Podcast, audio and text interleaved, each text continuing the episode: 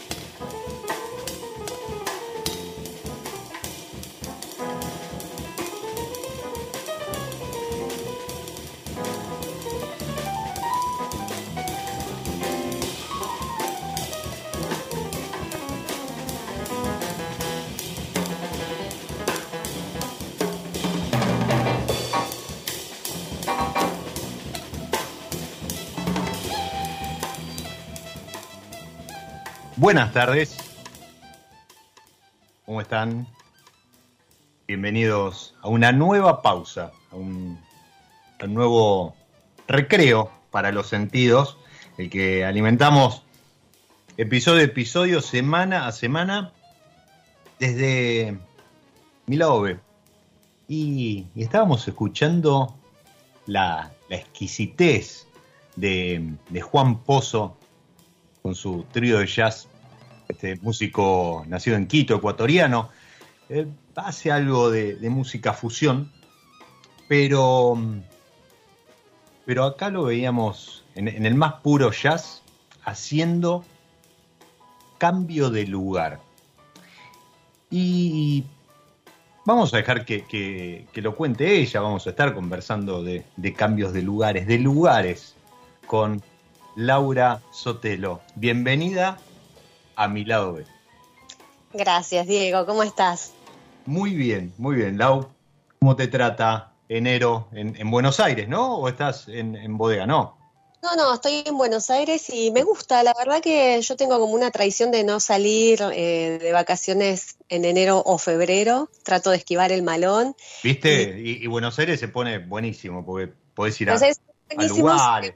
calor como a mí, que me, eh, claramente hay días y días, pero... Sí, sí, sí. Eh, Estamos atravesando una excepción, ¿eh? Ah, exacto, pero lo tolero mejor que el frío, así que nada, bien.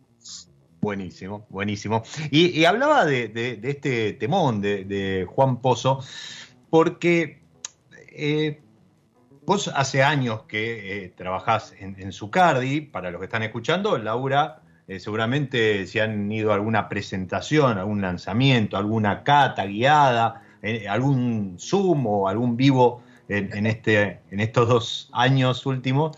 Eh, Lau es brand ambassador de Zucardi, ¿sí? Zucardi Valle de Uco, y, el cambio de lugar yo creo que le hizo muy bien en, en cuanto a la búsqueda, porque tengamos presente que antes Zucardi estaba junto con Santa Julia en Maipú, ¿sí? claro. Compartían ahí ¿Cómo? Era la, familia, era la bodega Familia Exactamente. Y, después por, por algún tema seguramente estratégico, de búsqueda, de, ampliar el portfolio y demás, eh, se, instalan en ese hermoso lugar, maravilloso lugar con, ese edificio eh, que, les pido si tienen la oportunidad, vayan a, Valleduco, vayan a, Piedra Infinita, además de conocer la bodega y, lo lindo que es arquitectónicamente, los vinos, la gastronomía ahí en, bodega también eh, eh, está fabulosa. Pero digo, este cambio de lugar acentuó la búsqueda. Vos lo viviste el cambio, ¿no? Vos ya estabas, sí. Sí, yo estoy hace 17 años trabajando con la familia Zuccarelli. ok. Y me asusto un poco también. Y mira, yo llevo también en empresa, llevo, llevo unos cuantos, este, somos bichos raros los que llevamos mucho tiempo, ¿viste? Porque ahora, ahora las rotaciones son, son muy grandes. Pero bueno, eso te permite también, nada, vivir un montón de cosas que, que son impagables como este cambio.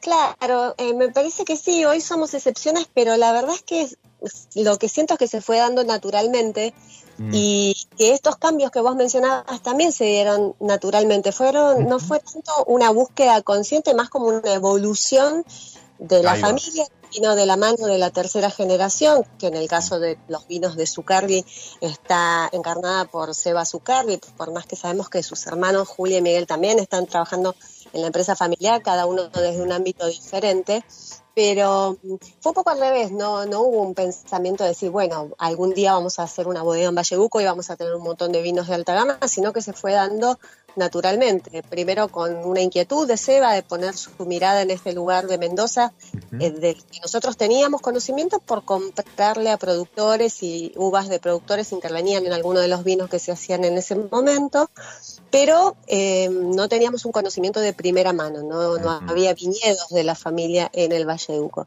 Y a instancias de Seba es que comenzamos a conocer este lugar del Valle de Uco y con eso se abrió una puerta al infinito en términos de esto que vos mencionabas, de los distintos lugares, la, impronta que esos lugares dan a los vinos y, esto derivó, hay como varios hitos en todo este, en todo este camino, pero uno sin duda muy importante es la inauguración del edificio de la bodega Zucarli Valle de Uco, el paraje Altamira, hace cinco años, ya vamos para seis años de inaugurada la bodega, eh, como un punto culmine, ¿no? Y que termina finalmente como de separar las marcas en dos lugares físicos también. Entonces Santa Julia quedó en lo que históricamente siempre fue la bodega familiar de familia Zucarli y Zucarli Valleuco en Paraje Altamira.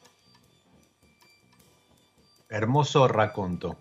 Y, y viene muy bien para dar puntapié inicial a el recorrido. Vos lo, marcaste muy bien, o sea, ustedes elaboraban fruta de, la zona con productores, y, empezó a picar el bichito y una vez instalado, ese, bichito eh, empezó por, por a, reconocer estos rincones que tienen los viñedos, ¿no? Que, el, conocimiento del suelo, eh, en busca de la especialización, de, interpretar el lugar, ¿sí? Seguimos hablando de lugares, llevó a que eh, ahí en Piedra Infinita se empezaran a marcar los distintos viñedos con, distintos colores de acuerdo a momentos de, maduración, manchones, empezaron a aparecer calicatas y, cómo fue el trabajo, un trabajo que a lo mejor no se hacía en Maipú, ¿no? Pero por, otras condiciones, porque era otro el conocimiento. Como vos, eh, vos dijiste evolución, me gustó esa palabra es como que su Valle de Uco es una evolución eh, del trabajo de, la familia en, cuanto a la elaboración de vinos. Yo siempre, siempre digo que, los vinos que tenemos hoy, ¿sí? que podemos disfrutar hoy, que, Argentina está pasando, ahora vamos a llegar, porque ustedes están pasando un momento glorioso respecto a los vinos hoy, pero digo en general, los vinos que podemos disfrutar hoy, este muy buen momento del vino argentino, eh, se da gracias a que eh, hay, hay, décadas, hay desarrollos, hay, hay, búsquedas, hay evoluciones. ¿Cómo fue empezar a trabajar el viñedo de manera distinta? Bueno, Diego, es un poco fue empírico, porque cuando la familia llegó a Valle de Uco no sabíamos muy bien con qué nos íbamos a encontrar, uh -huh. sí sabíamos que la uva que venía de ahí en general era una uva que nos gustaba, que daba una impronta distinta a los vinos en general, de más frescura. Uh -huh. Pero cuando plantamos el viñedo, que hoy es eh, Finca Piedra Infinita, uh -huh lo que empezó a pasar, nosotros plantamos un viñedo como estábamos acostumbrados a hacer en Maipú y en el este de Mendoza, en Santa Rosa, uh -huh. cuarteles rectangulares con una determinada orientación, y empezó a pasar que veíamos diferencias en una misma hilera de viñedo, por ejemplo, en en un mismo cuartel, se veían diferencias en vigor de las plantas, en los momentos de maduración de las plantas de la misma variedad, ¿no? Y a veces esto ocurría, como te digo, en una misma hilera de viñedo con una distancia muy cortitas entre, entre una situación y la otra. Entonces, claramente el clima no cambia en distancias tan cortas, entonces empezamos a pensar que podía estar pasando algo abajo bajo la tierra. Y fue así como empezó el estudio de suelos. Primero cavando calicatas uh -huh. eh, para, para, ver a simple vista esas diferencias y luego haciendo estudios más concienzudos y con mucha mayor tecnología que nos llevaron a entender que ese viñedo nosotros pensábamos que era una unidad, en realidad eran muchas pequeñas unidades. Entonces, ese viñedo estaba plantado, pero esas pequeñas unidades, como te decía, te implican, por ejemplo, eh, una necesidad distinta en cuanto al riego de esas plantas, un momento de cosecha diferente, entonces nos vimos en la necesidad de separar para poder cosechar cada parcelita, cada, cada tipo de suelo en su momento óptimo y no hacer lío, básicamente. Entonces fue así como con un viñedo ya plantado eh, y con el estudio de suelos hecho, lo que empezamos a hacer fue en el campo dividir esas parcelas que no estaban divididas eh, con unas citas de colores para marcarle a los cosechadores dónde empezaba un tipo de suelo y dónde terminaba otro. Y eh, hoy tenemos todo el viñedo separado. Después, el camino, el recorrido en Valle de Uco continuó, se adquirieron nuevas tierras, se plantaron nuevas fincas, pero con la experiencia de la finca Piedra Infinita en Paraje Altamira, por ejemplo, cuando se plantó en San Pablo y cuando se plantó en Gualtallarí, ya conocíamos que esto podía pasar, entonces lo que se hizo primero fue el estudio de suelo y luego se plantan los viñedos siguiendo un poco el tipo de suelo. Entonces hoy vos tenés que, eh, es todo mucho más fácil porque cada unidad de cosecha, cada unidad de, de cada viñedo sigue una beta de suelo determinada, ¿no? Entonces es más fácil trabajar la viña también. Si ustedes están ahí del otro lado y, y, ya se interesaron, ya, ya se, se, ubicaron ahí en el lugar eh, y, y, alguna vez andan por Piedra Infinita, pregunten por, por Martín y Stefano. Eh, sigue estando, ¿no? Digo, a lo mejor estoy... Ah, está, está, sí. está, está ahí abrazado a la piedra, eh, porque, porque lo cuenta con una pasión esto, esto que estamos charlando con Laura respecto a estas vetas, como bien decía, a ver, eh, todo lo que es Valle Duco, que es como, como un cono, ¿sí? Eh, de hecho se le dice cono aluvional, es, es como que estaba arriba de la montaña y de pronto empezó a caer. Entonces, claro, eso no, no cayó en forma pareja, sino que se fueron armando distintos surcos, distintos cúmulos de piedra en algún lado, de, limo este, en otro y demás, y las capas de los suelos quedaron con distintos niveles. Esto que parece uno podría decir, bueno, pero al final, nada, si vas a plantar una uva, qué sé yo. Eh, es increíble ver cuando, cuando empieza el embero, cuando empieza eh, el ciclo de. de o, o, al revés, cuando empieza el otoño, en, en, esto que comentaba Laura, en la misma hilera, ver plantas que, que, ya cambiaron de color las hojas, por ejemplo, y otras que todavía no. Exacto. Exacto, es muy loco y, cuando observas con más detenimiento te das cuenta que hay plantas que son como más flaquitas, están un poco más débiles, las otras tienen mucho follaje, muchísimo vigor y evidentemente eso es algo que pasa a nivel suelo. Entonces la necesidad era separar para poder cosechar cada cosa en su momento adecuado y eventualmente uno vuelve a unir después en los vinos, porque esto es importante. Uno cosecha por separado para no mezclar, para que cada cada parcelita esté siendo cosechada en el momento óptimo de madurez, se vinifica por separado, por eso también las capacidades de vasija que tenemos en la bodega responden a eso, a que nosotros separamos mucho en el viñedo y a veces tenemos pequeñas parcelitas que no llegan a una hectárea, pero después vos tenés que llenar una pileta de fermentación en la bodega, entonces necesitas que esa pileta sea lo suficientemente chica como para albergar esa única parcelita, ¿me explico? Entonces también por eso trabajamos con eh, capacidades de vasija de fermentación que son chicas. Y después cada vino hace su, cada, digamos, pedacito de viñedo hace su fermentación por separado, eventualmente hace su crianza por separado, pero eventualmente, según de qué vino se trate, se vuelve a unir en un final, ¿no? pero lo importante, exacto, pero lo importante es tener esta precisión en el viñedo para justamente saber con qué material estamos trabajando y trabajarlo de la mejor manera.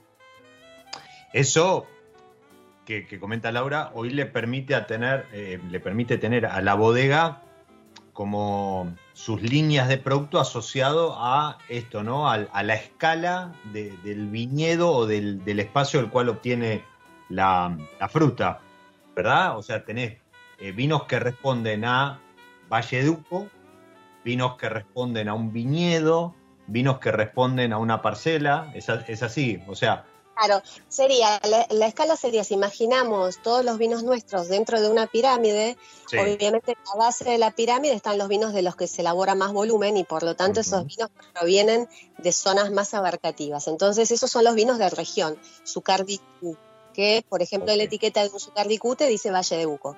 En un segundo escalón hacia arriba tenemos los vinos de pueblos, es decir, no de un solo viñedo, pero sí de un solo lugar la zona del Valle de Uco, que generalmente son los nombres de los pueblos del valle. Entonces ahí los nombres de Paraje Altamira, Hualtellerí, San Pablo, Los Chacalles, Vista Flores, La Consulta, etcétera, etcétera. Esos son nuestros polígonos del Valle de Uco.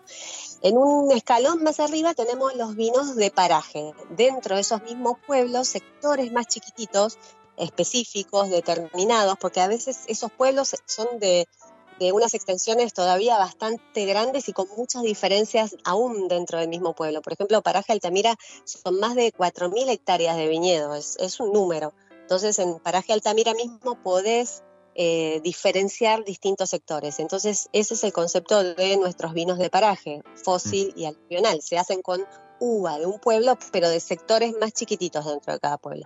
Y después sí llegamos a los vinos de finca, que son los famosos single vineyard que llaman en otros lugares, que a nosotros nos gusta usar esa palabra finca, pues es una palabra muy linda, que son los vinos que se hacen con uva de un único viñedo. ¿sí? Es decir, finca Piedrita, finca Canaluco, finca Los Membrillos, son los tres vinos de finca que nosotros tenemos en este momento. Y hay un escaloncito más que es el vino de parcela que son dos vinos que se hacen con uva del mismo viñedo también, pero de distintos sectores, de distintos tipos de suelo, de distintas parcelitas, que es dentro de la finca Piedra Infinita, la parcela Gravascal y la parcela Supercal. Entonces ahí completamos todo ese escaloncito desde botellas, eh, desde vinos que se hacen más volumen y más botellas hasta esas parcelas de las cuales se hacen apenas algunas. Cuando, cuando usas el, diminutivo, parcelita y, demás, es, eh, es así. Menos de una hectárea. Exacto, eso te iba a preguntar. Gravascal, por ejemplo, ese rinconcito, ¿cuánto, ¿cuánto es? 0,73 hectáreas tiene Gravascal. Un vino cuya añada 2018, que acaba de ser lanzada al mercado, obtuvo nada más ni nada menos que 100 puntos, eh, motivo de, orgullo y, de satisfacción ¿sí? para todo el equipo. Una experiencia que además ya habían vivido con el Piedra Infinita 16, ¿verdad? Exactamente, sí. El Finca Piedra Infinita 2016 fue la primera vez que un vino nuestro obtuvo 100 puntos de, Robert Parker, de Wine Advocate. Y la segunda vez fue con este que vos mencionas, que es el Finca Piedra Infinita Gravascal 2018. Así que sí, chocho, felices con, estos, con estos reconocimientos que también son reconocimientos al lugar, ¿no? Porque esto es importante en muchos niveles, pero un nivel en el que es muy importante es en el que empieza a sonar en el mundo y sobre todo en mercados que son muy seguidores de este tipo de escalas de puntajes, empiezan a sonar los nombres de Paraje Altamira, de nuestras zonas y sobre todo equiparados a vinos famosos de, zonas famosas también. Entonces eso hace que el consumidor calificado también ponga su mirada allí. Eso es importante porque, a ver, nosotros convivimos, más, más si estamos en comunicación o, bueno, el trabajo de Laura también es, mucho de comunicación, pero digo, eh, acá ya se habla de Valle de Uco, de Valles Calchaquíes, ¿sí? Eh, eh, de, algunas, de algunas regiones, Trevelin, por ejemplo, etcétera. Eh, fronteras afuera no, fronteras afuera en muchos lugares todavía sigue siendo Argentina, entonces también cuesta explicar que, primero, cuesta explicar la extensión, cuesta explicar fuera de, de nuestro país que somos el único gran productor, de los grandes productores que no tenemos influencia eh, marítima, oceánica, en las grandes regiones productoras, eh, con lo cual también te miran como con, desconfianza, vos decís, bueno, pará, pero si no tenés influencia oceánica como, no sé, Nueva Zelanda, este, eh, Francia, etcétera, mm, no sé qué calidad podés tener. Bueno, hoy ya estamos en ese tablero, estamos este, con, con vinos como Piedra Infinita, como Gravascal, de 100 puntos, y asociados a estos pequeños lugares. Entonces empiezan a sonar estos nombres de otro lugar. Yo estoy con un vino de pueblo que está perfecto para un día como hoy con 41 de sensación térmica, como es el eh, polígono Semillón, Tupungato, 2019, eh, bien frío.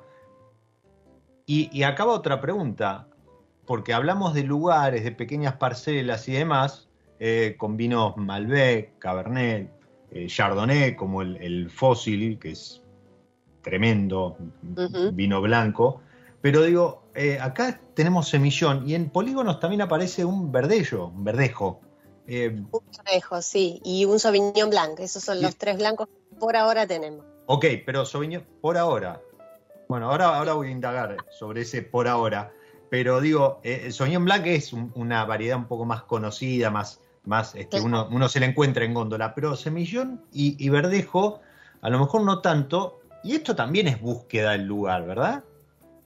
Exacto, porque en realidad, vos sabés que en esta línea, en polígonos, que además a mí es una línea que me encanta porque es la más dinámica que hoy por hoy tenemos, donde van apareciendo las novedades, donde hay una búsqueda muy notoria. Eh, en esta línea, eh, te decía, estos vinos lo que vos elegís cuando elegís la variedad también es una variedad que sea transparente al lugar. Acá no es que decimos, vamos a hacer un verdejo o tenemos ganas de hacer un Sauvignon Blanc. Es un poco al revés. ¿Qué queremos mostrar? Queremos mostrar el peral, como en este caso. ¿Qué hay en el peral que me muestre lo que para nosotros es esa zona? Ah, perfecto. Entonces el semillón. Eh, por ejemplo, el Sauvignon Blanc que tenemos en la línea es de la carrera.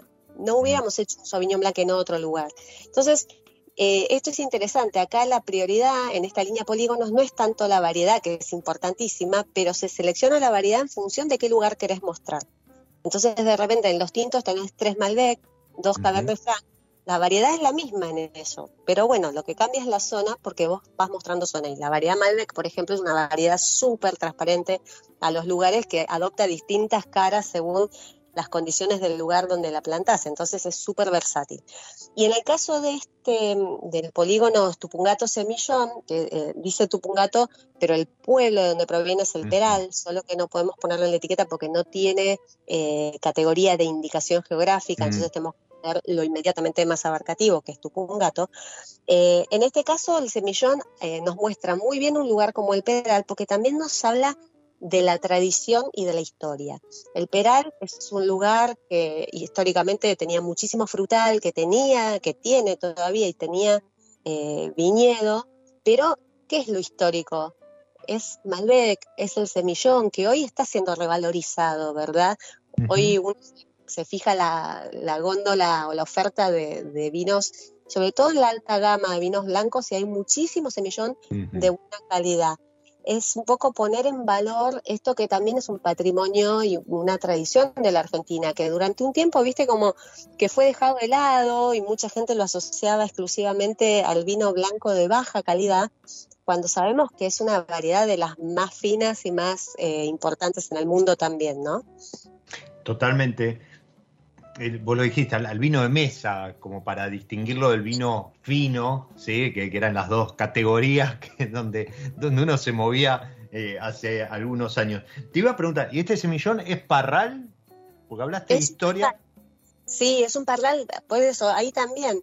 Es un mm. parral de más de 40 años. No es nuestro, nosotros no tenemos viñedos propios en el Peral, pero eh, buscamos esto, buscamos esos productores que, tengan historia, que hablen del lugar y con variedades que sean justamente que te muestren ese lugar. El Peral es un lugar que está, eh, este viñedo a unos 1200 metros sobre el nivel del mar, eh, está bajo la influencia del cono aluvial del río Las Tunas, pero después tiene muy cerca las lomas del Peral, entonces también geológicamente recibió mucho material eh, que se generó ahí en las lomas del Peral, tiene una geología bastante compleja, son suelos eh, de profundidad media, diría, un metro, un metro cincuenta, y después aparece la piedra, que es una grava pequeña, no pensemos en los suelos de Altamira, que son esas gravas grandotas, sino que es más bien una gravilla, una grava pequeña, y no hay prácticamente carbonato de calcio, que es algo que sí estamos... Mm muy acostumbrados a ver en Altamira, en Gualtallarí. Puede haber alguna traza, pero no es lo característico. Entonces también con una variedad como semillón, lo que da es boca, ¿no? En estas condiciones, sin perder la frescura, porque es un lugar fresco, y que puede llegar a ser frío también, pero tiene esta concentración, esta boca un poquito más amplia que tiene que ver con esos suelos más profundos. Eso te iba a decir, o sea, eh, eh, más allá de la temperatura de servicio, obviamente, pero se siente la, fruta fresca, algo floral, pero cuando entra en boca se empieza como a abrir y, hasta untuoso se lo siente. Ahora, acá no hay madera, porque digo, la, búsqueda del lugar, o, si hay, eh, no, no te digo, no en este en particular, pero digo, si, si en estos vinos hay madera, debe ser lo, menos invasiva posible, ¿no? Grandes capacidades o a lo mejor segundo, tercer, cuarto uso para, para acompañar. Exacto. Y te voy, a lo mejor te sorprendo con esto, pero este es un vino que fermenta y se cría en madera. Es una excepción. O sea, que como vos bien decís, nosotros cuando hablamos de madera buscamos más nosotros, esto no es la verdad universal, es la manera de trabajar de Zuccardi, buscamos que oxígeno, no buscamos tanto el aromático y gustativo, ¿Qué buscamos en la madera? El oxígeno que ingresa a través del poro de la madera, que es un poro bastante más grande que el de, por ejemplo, una vasija de hormigón, y notamos que la variedad semillón requiere un poquito de este oxígeno justamente para dar esa boca, esa amplitud. Entonces lo que usamos son maderas que son barricas de 500 litros, es decir, casi el doble de capacidad de una barrica tradicional, sin tostar o usadas en muchos usos. Entonces ya la, sesión aromática es prácticamente nula, puede haber algo, y lo que nos aseguramos es que el oxígeno ingresa a esta variedad que le hace muy bien y le da esta amplitud de boca también.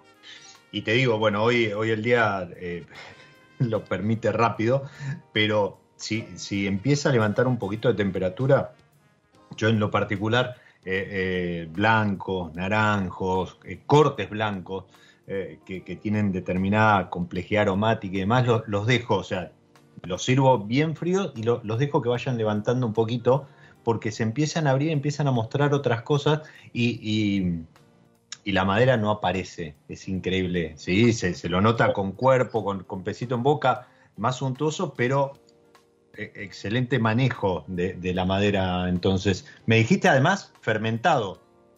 Fermentado y criado, sí, en las barritas de 500. Eh, vos sabés que yo también lo tengo servido y ya se calentó, obviamente. y está es imposible hoy. No, tal cual. Este, pero se trata de nunca sacrificar la frescura. Así que este mm. vino, por ejemplo, para los que le interesan, no tiene fermentación maloláctica, que sería algo que lo haría todavía mucho más untuoso, envolvente y le quitaría un poco de esa frescura que, que lo aviva, ¿no? Entonces, este, me parece que en ese equilibrio resulta un vino súper complejo y muy, muy elegante.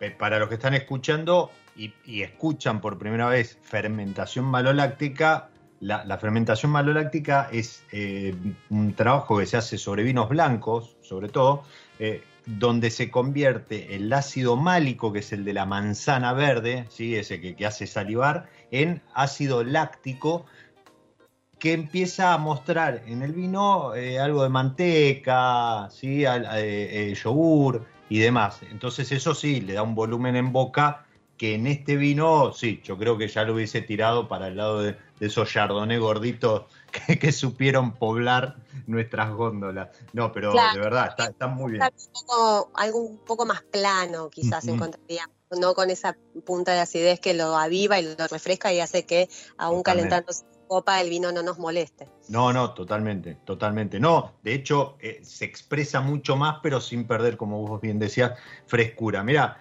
eh, dos comentarios de Cris Carreras, que se sumó con, eh, creo que un rosadito, decía, eh, eh, se, prende por primera vez en, esta cuarta temporada de Mi Lado B a escuchar, y dice que el año pasado probó el, Malbec de Piedra Infinita, y que alucinó con la integración de fruta y min- mineralidad, que es un poco esto que venías contando, ¿no? O sea, mostrar la variedad, pero también mostrar, dejar ver el lugar. Y bueno, finura, elegancia, sinfonía de alto vuelo, así que eh, nada que hacerle paraje a Altamira Valleduco, Mineral Lover, bueno, ahí también muestra su, su preferencia. Muy Claro. bien, Cris. Y mm, está Marcelo Carrera, que... eh, que pregunta qué, qué te gustaría a vos ver en, en el portfolio o, o que entendés que le faltaría a la bodega elaborar, ¿sí? este, al- alguna variedad, algún rincón. Eh, a lo mejor ya lo están haciendo y querés anticipar, chusmear algo de lo que se viene. eh, respecto a eh, Zucardi y Valleduco. No, mira, no sé si algo que falta, pero eh, no, yo no veo la hora, no, te puedo no veo la hora de que estén en el mercado los vinos de los viñedos que se plantaron en estos últimos años en Gualtallarí. Nosotros tenemos dos viñedos allí que son eh, Las Cerrilladas, el Finca Las Cerrilladas y Finca Agua de la Jarilla. Y, y no veo la hora de que hayan un vino Finca Las Cerrilladas y un vino Finca Agua de la Jarilla. ¿Por qué? Porque son dos lugares nosotros tenemos vinos de Gualtallarí, pero en su mayoría todavía no es uva propia. Mm, Estos vinos son muy nuevitos todavía, todavía no están, están produciendo, pero no para un nivel finca. Eh. Pero tienen una complejidad.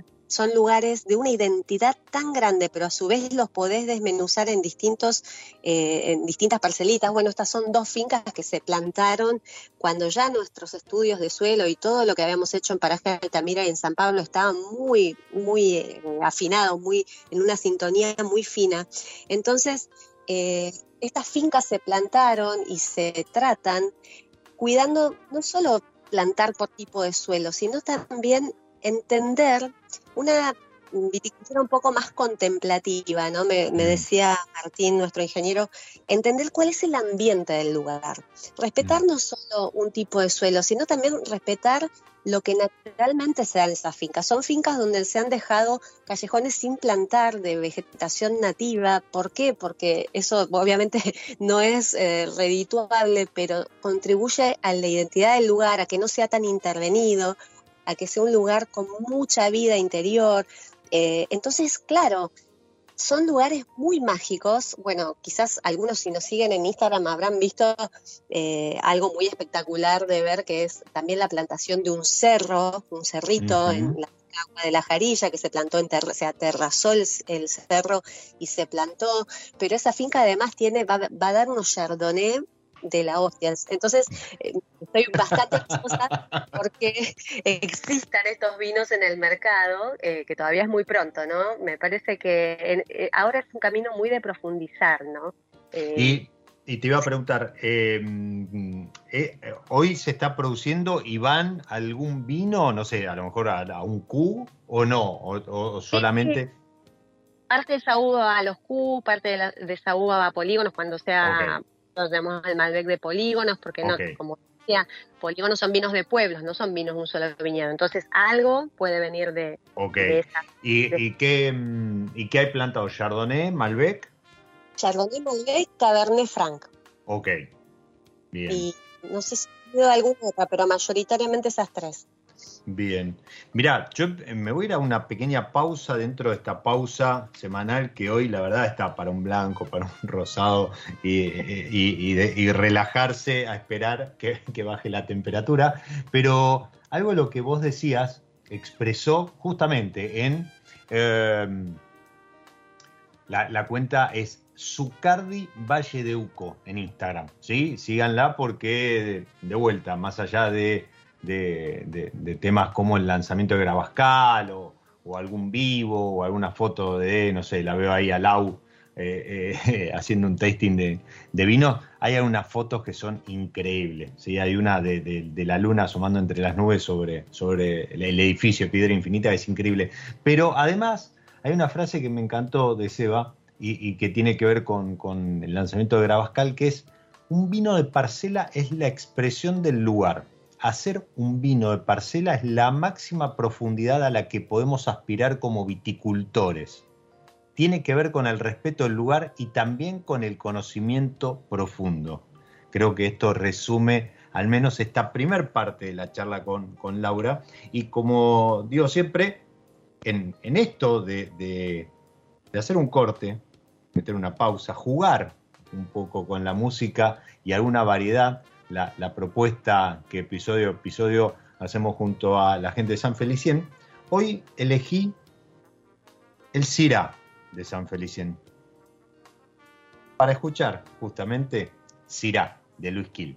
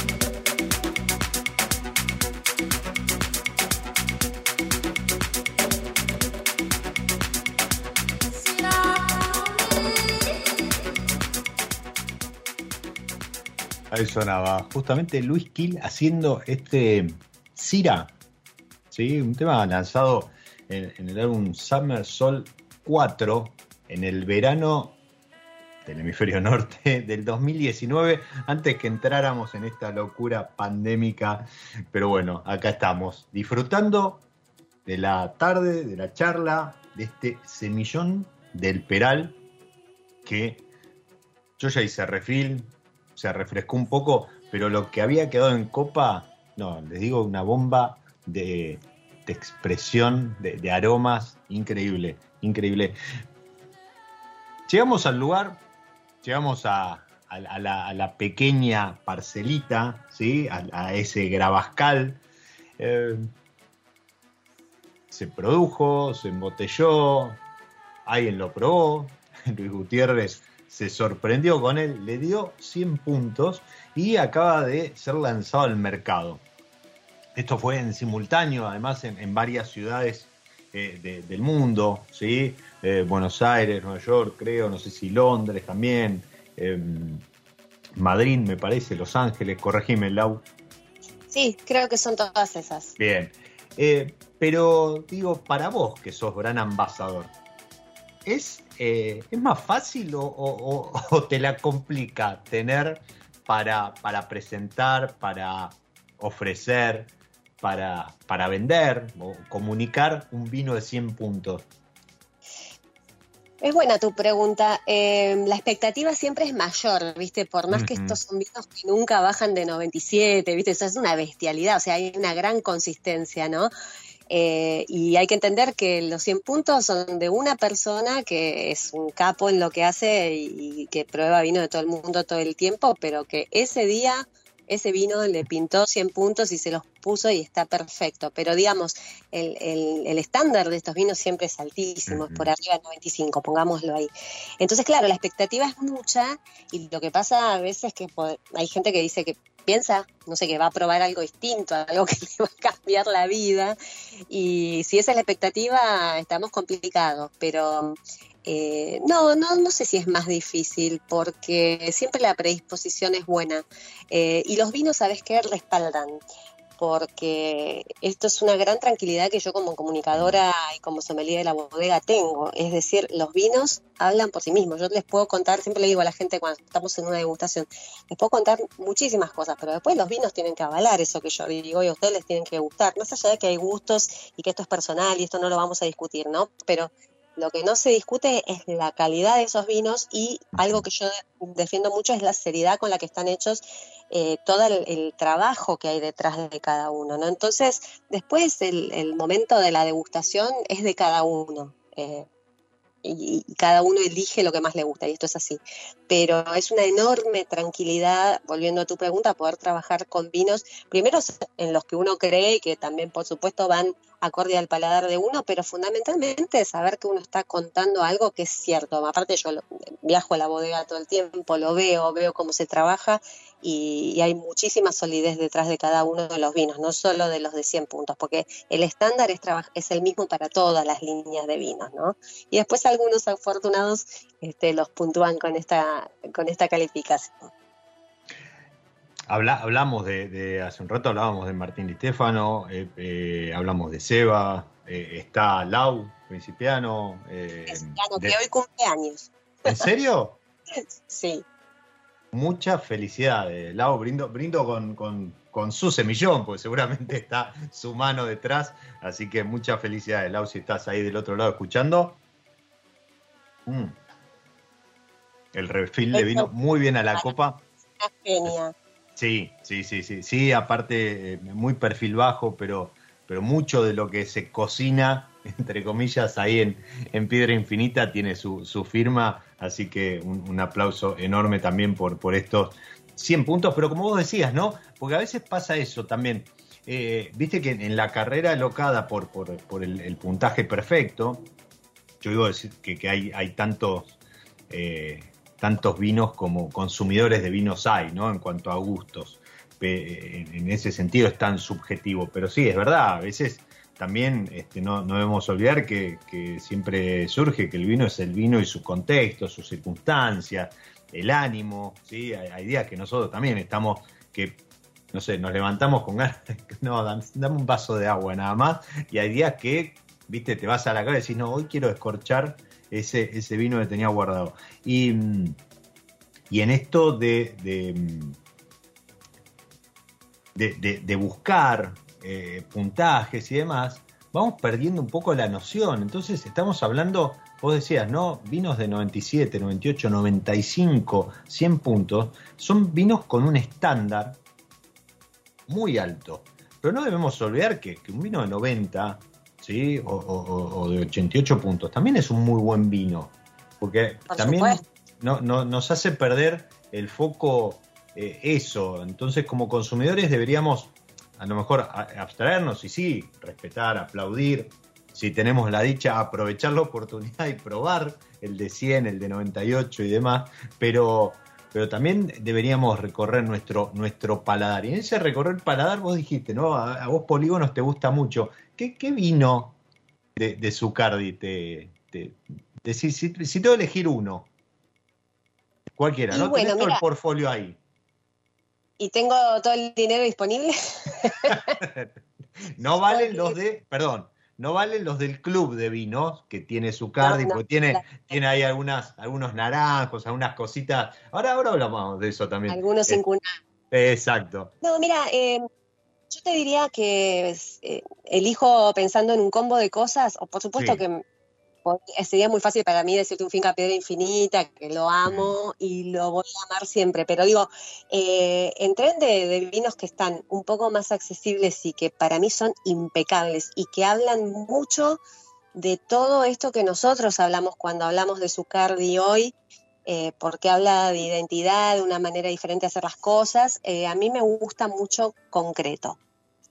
Me gusta concreto porque fue el primer vino que fue yo digo que es como una declaración de principio, fue una demostración de que el Malbec no es el Malbec, que no es siempre, vos decís Malbec y automáticamente pensás en fruta madura, en un vino gordito, en taninos dulces. El concreto fue la demostración cabal de que el Malbec puede ser otra cosa, dependiendo de dónde provenga. Otro vino en ese sentido es el, polígono San Pablo Malbec, que también rompió esquemas porque era un Malbec que nadie lo reconocía como tal, porque lo degustábamos todos con ese chip de lo que el Malbec debería ser. Y hoy sabemos que es una variedad tan fantástica que no solo es embajadora de la Argentina en el mundo, sino que ahora es embajadora de distintos lugares, cada uno con una impronta distinta. Entonces, pero bueno, para responderte a tu pregunta, concreto, eh, me encanta, me encanta, me parece un vino tremendo. ¿Y, blancos o no? ¿O sos más de tinto? No, no soy re, re blanquera, súper blanquera. Bueno, ahí, ahí fósil, no tengo mucho para, este, me encantan los polígonos y se vienen, se van a venir en los próximos años muchísimas novedades, espero, en vinos blancos de Zucardi porque acabamos de plantar, se compró el año pasado y se plantó este año un nuevo viñedo en San Pablo, que es una zona ideal para blancos por su cercanía a la montaña, por sus temperaturas bajas. Nosotros ahí tenemos un viñedo que finca las cuchillas, eh, bien digo, sí, finca las cuchillas, y al ladito, un poquito más arriba, eh, un nuevo viñedo se plantó este año, que es una finca dedicada solamente a uva blanca. Así que también hay que esperar un poco, pero de ahí se vienen grandes cosas. Y me encanta también porque eh, históricamente la Argentina no era vista como un país capaz de producir blancos de esta categoría. Mm. Y cuando digo esta categoría, digo con identidad, con complejidad, con elegancia, con fineza. Pero sin embargo, estas zonas más altas del Valle de Uco y más cercanas a la montaña, por ejemplo, San Pablo, otro lugar podría ser o el Peral o La Carrera, pero mm, muy especialmente San Pablo, están demostrando que eh, podemos tener blancos de categoría internacional. Así que también, eh, con paciencia, pero en un futuro no tan lejano, es de esperar que haya cosas muy interesantes provenientes de ese lugar. Y, además, con, vos decís eh, blancos de esta calidad y demás, pero, pero además con, con, también con impronta del lugar, porque Total. Eh, esto que vos decías recién respecto de la altura en San Pablo, del frío, eh, o, también o el semillón del Peral, eh, son, son vinos que, se empiezan, o, variedades que se empiezan a asociar a lugares donde se expresan muy bien y a partir de allí las etiquetas empiezan a ser embajadoras de vuelta, ¿no? De una variedad, pero también de un lugar. Y eso también suma, porque de vuelta, Argentina entonces no es que no pueda ser blancos de, calidad o blancos de guarda incluso, eh, sino que los puede hacer, pero además que hay lugares que se especializan en determinadas variedades porque se dan Ah. de, de mejor forma. Y esto no, no, es, no, no es por criticar a, a- a nadie, ¿no? La, la- la realidad es que hoy tenemos tal diversidad que, que tenemos un abanico de vinos y, en estilos, en, en variedades, en lugares que, que es para sacarse el sombrero, pero de un tiempo a esta parte hemos logrado esto que vos mencionabas con el Malbec, que hoy el Malbec incluso decir, bueno, no, pues ya probé, no, pero probá este, no, hay un Malbec más. Y de pronto probás Malbecs de algunos lugares o, con determinados estilos de, de elaboración, que vos decís, pará, esto es Malbec, y te sigue sorprendiendo, una variedad que uno podría decir, no, ya está, ya se hizo todo, se inventó todo lo que se podía inventar con, con el Malbec. Esto que comenzó eh, eh, concreto, ¿sí? Que, que como que dividió las aguas, como diciendo, pará, los Malbec no tienen que ser todos iguales, sino que hay, hay para, para crear, para, para mostrar. eh, está, está pasando también con los blancos y está buenísimo, porque además creo que el consumidor, el curioso, y, detrás del curioso a lo mejor el que quiere este, ampliar su, su paladar, empieza a buscar, ¿no? Y- y ni hablar si, si vamos a otros estilos de vinificaciones y demás. Así que muy, muy buen, muy, muy buen aporte y muy, buen, muy buena apuesta de, de Zucardi por eso, eh, ese viñedo en San Pablo. Atentos los blanqueros, ¿sí? Atentos los blanqueros que, si lo acaban de plantar, 2022, digamos que en el 2025, 2026 podríamos empezar a ver alguna, alguna prueba este, ya con, con determinado nivel. Y, mm, y lo tengo a Esteban, que, que está, corre raudo y veloz hacia su objetivo en 1002 vinos, arroba 1002 vinos en Instagram, y trae un, un recuerdo que es, eh, nada, a mí me, me, me, me- hace acordar a mi vieja, que es un vino de Probú y le encantó, aunque yo siempre insisto, mm, prefería el del este, pero bueno, no importa, que es el Ema Bonarda. Ah. Bueno, pero mira, el Ema también, eh, vos decís prefería el del este. Y es un vino que a mí me encanta porque es un vino que acompaña un poco esta evolución de estos años. Cuando se empieza a hacer el Ema es cosecha 2009. Bonarda teníamos muchísimo en Santa Rosa, era lo que conocíamos, lo que sabíamos hacer y una variedad totalmente identificada con el este que por supuesto que ahí da una expresión muy muy tradicional pero muy válida también. Y a, me- y a medida que se va, porque estamos hablando 2009 fue la primera cosecha de Lema, a medida que se va se adentra todavía más en el Valle de Uco, conoce todavía más el Valle de Uco y sus posibilidades, le fue agregando porcentajes pequeños de uva del Valle de Uco. Eh, 2014 fue la primera añada que fue 100% Valle de Uco y ya en los 2000, perdón, fue- se cortó. 2014 2014. Primera, em- primera EMA que fue 100% Valle de Uco, pero ya en las últimas añadas no solo es Valle de Uco, sino que es algo impensado para Bonarda, que es una variedad tardía, que sabemos que le gusta el calorcito también, que es, eh, el lema hoy es mitad de Paraje Altamira y mitad de San Pablo. O sea, una expresión de, de Bonarda totalmente sutil, mucho más enfocada en la fruta muy, muy fresca, según el año puede ser un poco más herbal, de una sutileza, una delicadeza que no se le conocía. Entonces, de nuevo, es lo que hablábamos antes del Malbec. ¿Te gusta la bonarda gordita, más frutada, más madura? Bueno, perfecto. La del este está increíble siempre. ¿Te gusta la bonarda un poco más sutil, con un poco más de filo, de nervio y, elegancia? Bueno, aquí tenemos Valle de Uco. Aparte es un vino que, que llevando ese nombre en la etiqueta, eh, sé que, que Seba lo hace con mucho amor, entonces, eh, digo, no es que los otros no los haga con amor, pero este en particular sé que le, le dedica, le dedica mucho. Y, y Esteban eh, eh, trae el recuerdo, bueno, obviamente dice que es súper fresco esto que, que vos mencionabas, pero trae el recuerdo de eh, haberlo probado con un checa en casa, con vos y con, con la checa, que esto debe haber sido el, el año pasado, ¿no? Casa Checa, no, pero En casa checa. Ah, Yo estaba, yo estaba en, en ese Zoom, pero, pero lo, lo estaba, estaba Seba, así que sí.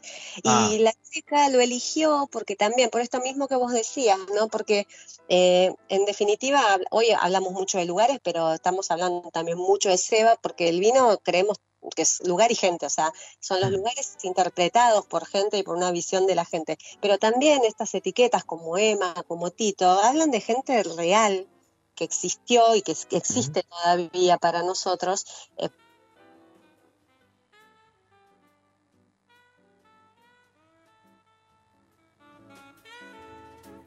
Lau.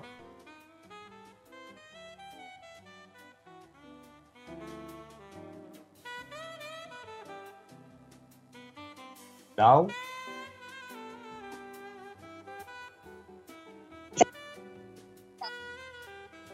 Ahí, ahí está, ahí está, ahí está, ahí está, ahí está. Yo te escucho, yo te escuchaba bien. Ah, mira, no, de pronto se, se, se cortó, a lo mejor fui yo, ¿eh? Pero decías, perdón, para, para recapitular. Esto, que son chicos con mucha emotividad también porque mm. nos permiten a personas reales que no solo son miembros de la familia de Seba, pero que sin los cuales nunca ha sido posible esta etapa de la cual estamos conversando hoy, porque ellos dejaron el terreno preparado para eso de alguna manera. Total, totalmente, sí. Hoy, hoy, hoy la familia Zucardi es eh, a la industria, cada uno con ¿no? Los chicos cada uno con su, unidad de negocio, podríamos decir, pero, pero sí, este, le vemos mucho a, Emma, a Tito, ¿sí? Y... Totalmente, totalmente, así es. Lau, em, arrancó el 2022, ¿sí? Me, dice, me dicen los chicos de la radio que se, está, se te está cortando. Eh, para, para ir cerrando, si me escuchas, un deseo para este año. ¿Un deseo vínico o extravínico? Lo que te salga. Que se termine esta pandemia de una vez. ok, bien. Vamos al vínico, que, que seguramente es menos predecible.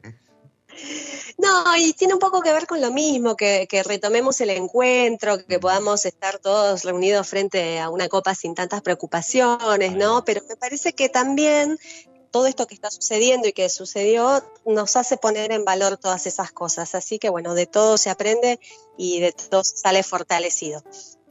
Totalmente, totalmente. Eh, el otro día Germán Carrizo también en el cierre hacía referencia a un video que anduvo dando ahí vuelta. Eh, sobre la revalorización de la palabra salud, ¿no? Cuando brindamos, eh, y creo que, que, hoy, hoy, cuando la decimos, cuando la deseamos al chocar las copas, cobra otro significado. Yo no tengo más que agradecerte este espacio, ¿sí? Eh, ahora sí, completé, eh, completé el cupón. ahora, ahora, ahora te este, vas a poder también decir, yo también estuve en mi lado, ¿eh? No, muchas gracias. Me sentía No, gracias a vos, Diego. Siempre es un placer charlar con vos. Este, lo hacemos cuando nos encontramos fuera del aire y más hoy en tu programa. La verdad que fue todo el gusto fue mío. Así que mil gracias por la invitación. Muchísimas gracias nuevamente. un placer para mí y seguramente para, para Marcelo, para Cris, para, para, los que estuvieron ahí del otro lado escuchando Copa en mano. Eh, vuelvo al inicio del programa y les digo, anímense a cambiar de lugar miren lo que surgió de, de Zucardi en su nueva casa, ahí en Valle de Uco y, Piedra Infinita y todo, todo lo que eh, se dio y lo que se viene que estuvo compartiendo Lau. Como siempre les digo, soy Diego Migliaro, este es mi lado B y les deseo que disfruten. Chao.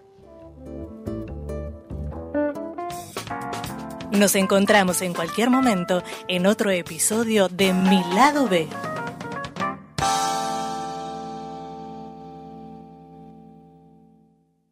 Radio Monk. El aire se crea.